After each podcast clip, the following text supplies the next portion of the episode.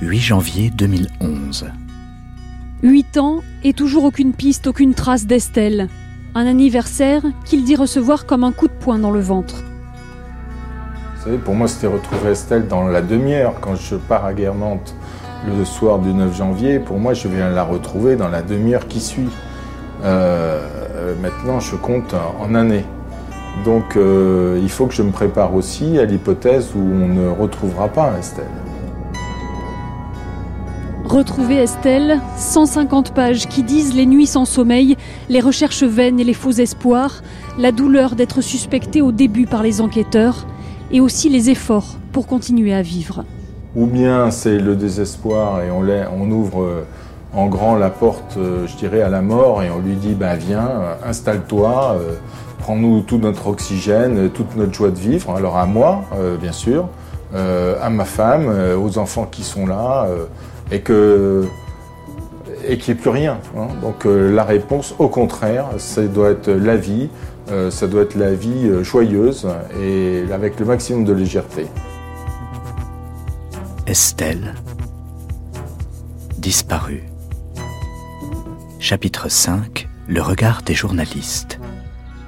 Quatrième épisode. Robot.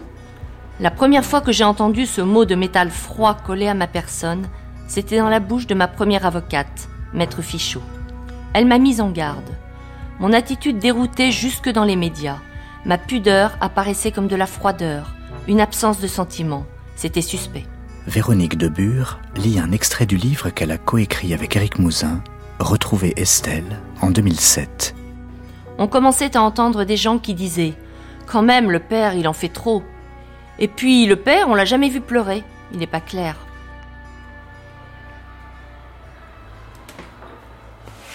Alors, je me souviens très bien, parce que j'avais cherché à le rencontrer plusieurs fois, sans grand succès, et je l'ai rencontré un peu par hasard. C'est-à-dire que je suis allée, alors je crois que c'était un colloque. C'était en fait celle qui est devenue l'avocate d'Eric, Corinne Herman, avec qui je travaillais. On a fait un livre ensemble sur les tueurs en série. Et je pense que ça devait être un colloque sur les tueurs en série, quelque chose comme ça. Alors, c'est drôle parce qu'au milieu du colloque, il y a eu une interruption. Il y avait Corinne Didier Seban qui discutait avec un monsieur que je n'ai pas reconnu. Et moi, je me suis arrivée, j'ai discuté avec eux. J'ai discuté un moment avec ce monsieur, euh, qui en fait était Eric Mouzin, mais je ne savais pas, on m'a pas présenté. Et à la toute fin, on l'a retrouvé par hasard, je crois, dans la rue. Et là, Corinne m'a présenté, on a discuté, il m'a dit oui, je crois que vous aviez cherché à me joindre. On a parlé, il m'a donné ses coordonnées, il m'a dit oui, oui, appelez-moi. Et voilà. Vous vouliez le voir pourquoi? En fait, euh, j'étais un petit peu éditrice et j'avais bah, très envie de recueillir son témoignage, enfin que lui s'exprime dans un livre. Pourquoi ce désir que Éric Mouzin se dévoile dans un livre?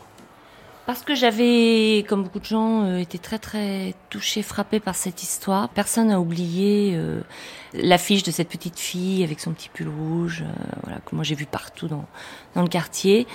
Et que, à côté de ça, j'aime beaucoup les histoires de vie. Je trouve qu'il y a toujours beaucoup de choses à faire passer dans l'histoire de vie de quelqu'un et surtout quelqu'un qui a vécu quelque chose euh, comme ça. Parce que j'avais souvent vu et entendu Éric Mouzin, beaucoup entendu, oui, à la radio, que l'histoire de ce père m'avait beaucoup bouleversée. Ce sont assez rarement finalement les pères qu'on entend. Qu'il me paraissait un homme euh, assez hum, étonnant, à la fois extrêmement solide et en même temps dégageant cette espèce de froideur qui pour moi devait cacher une extrême sensibilité, une extrême souffrance. Et donc cet homme m'intéressait. J'avais envie de savoir ce qu'il vivait, ce qu'il y avait au fond de lui. Vous le revoyez quand? Je le revois finalement très peu de temps après. Au départ, il était absolument pas question d'écriture en commun. C'est un homme qui a beaucoup de choses à, à dire.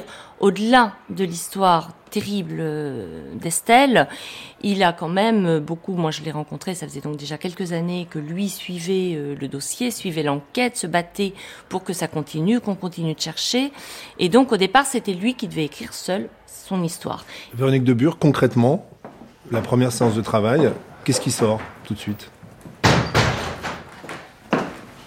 Une souffrance extrême et qui s'exprimait beaucoup dans ses silences. Et euh, la colère, mais une colère vraiment euh, froide, mais d'autant plus violente qu'elle est froide. Contre qui? Ah, contre beaucoup, beaucoup de gens, je pense contre la société, qui laisse des monstres finalement euh, évoluer. qui les fabrique. Parce qu'Éric Mouzin a un côté très, euh, je dirais, c'est son côté aussi très humaniste, c'est-à-dire qu'il cherche à comprendre ses, ses tueurs. Il les juge pas comme ça. Il les juge beaucoup moins que nous. Donc euh, la colère contre la société, qu'Éric rend, à l'époque en tout cas, rendait responsable de l'existence de ces gens-là. Il rendait la société, la justice, tout ce qui fait le, le corps social responsable aussi d'un nombre euh, hallucinant de dysfonctionnements qu'il avait constaté dans sa propre affaire, mais aussi dans beaucoup d'autres. Il est allé à la rencontre d'énormément de gens. Et c'est là que j'ai vu que cet homme était, mais, alors en apparence, une espèce de bloc solide et presque un peu glaçant, quand on le connaissait pas. Et que derrière tout ça, il y avait une émotion euh, terrible et, mais c'est quelqu'un de sympathique. Hein. C'est quelqu'un qui adore rire, par exemple. Mais il dit justement le problème, c'est que quand on vous a enlevé votre enfant, vous n'avez plus le droit d'être quelqu'un d'autre que Éric Mouzin, le père de la petite Estelle, disparue à Guermantes. Et il me dit mais moi j'ai besoin de rire, j'aime rire, j'aime faire l'imbécile. Mais quand je fais l'imbécile avec des gens peut-être un petit peu borné, je ne sais pas. Quand je commence à faire l'imbécile, à déconner, je, on me regarde, mais c'est un petit peu comme si je n'avais plus le droit d'être heureux, comme si je n'avais plus le droit de m'amuser, de rire, surtout pas devant tout le monde. Véronique Debure, retrouvez Estelle, donc le livre que vous avez écrit avec Eric Mouzin pour les éditions Stock sort en 2011. Oui. Comment se passe la sortie? Quelle est la réaction d'Éric euh, Mouzin par rapport à, à cet objet, ce livre qui met en dehors de lui, qui contient euh, ses confessions, sa vie, son récit, sa douleur, sa souffrance, euh, une part de son identité, de son intimité Alors il y a deux choses. Il y a effectivement les médias, où là Eric vraiment a fait euh, tous les médias euh, possibles, imaginables. À chaque fois qu'il était sollicité, il y est allé pour raconter une énième fois un peu les mêmes choses, la même histoire. Il a été très très sollicité. Le livre a été extrêmement bien reçu euh, d'un point de vue médiatique. Mais ce qui a été difficile en revanche, moi, ce livre, en fait, bon, euh, je commençais à avoir des heures, des heures d'enregistrement, plus ce dossier épais comme ça, de cassettes euh, et VHS et, et presse-papier, plus ce procès, etc. J'ai vu le moment où j'allais étouffer et qu'on n'allait pas y arriver. Il voulait tout dire, il voulait, c'était fou. Et donc j'ai dit, Eric, je crois qu'on va s'arrêter là. J'en ai assez maintenant. J'ai assez de documents. Je vais partir cinq jours chez ma mère à la campagne où il n'y a ni internet, j'ai quasiment pas de téléphone, c'est complètement paumé. Je pars et je vais, je vais essayer de mettre tout ça sur le papier. J'ai démarré dans le train, je me souviens. Et j'ai écrit et finalement j'avais toute ma doc et c'est sorti presque d'une traite, comme quoi vraiment je l'avais complètement intégrée, faite mienne presque cette histoire. Donc euh, j'ai tout écrit réellement en quatre jours et demi. Ça fait un assez petit livre, petit chapitre court comme ça et en essayant vraiment de reprendre les mots d'Eric. Et donc quand il a découvert, Eric a eu une réaction, alors là j'ai retrouvé le bloc. Il était pas très satisfait. Il y avait beaucoup de choses qui le gênaient, je sais pas quoi. Et je pense qu'en fait, tout ce qu'il m'avait dit, de le voir comme ça tout d'un coup, bien mis en page, écrit à coups de petits chapitres, je sais pas ce qui s'est passé, il faudrait lui demander, mais il l'a mal vécu. Donc on a retravaillé ensemble. Finalement, il n'a pas changé grand-chose.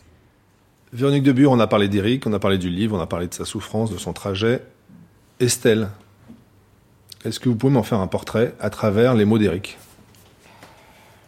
Quand on me parle d'Estelle, je ne vois que cette petite affiche que j'ai toujours vue depuis, sa disparition, qui m'avait beaucoup marqué. Donc, donc je vois une petite fille qui n'a pas grandi. Euh, je vois une petite fille très très rieuse, un petit clown. Je crois que pour Eric, d'ailleurs, il me semble qu'il parlait d'elle comme de son petit clown. Elle aimait faire des blagues. Elle adorait, je l'imagine. Alors j'imagine une petite fille avec un petit pull rouge, se baladant avec un sac à main, imitant Bernadette Chirac. Donc finalement, les, les images que j'ai d'Estelle sont toutes extrêmement gaies, extrêmement joyeuses. Et quand j'essaye de l'imaginer avec son papa, c'est vraiment c'est le papa et la petite fille extrêmement proches euh, qui rigolent tous les deux. Je, pense que c'est beaucoup de rire et j'espère que c'est vraiment ça qui tient Eric d'ailleurs beaucoup aujourd'hui après toute cette histoire. C'est de garder les images d'une petite fille qui rit avec son papa. À demain pour la suite du récit proposé par Michel Pomarède et Jean-Philippe Navarre, Estelle disparue.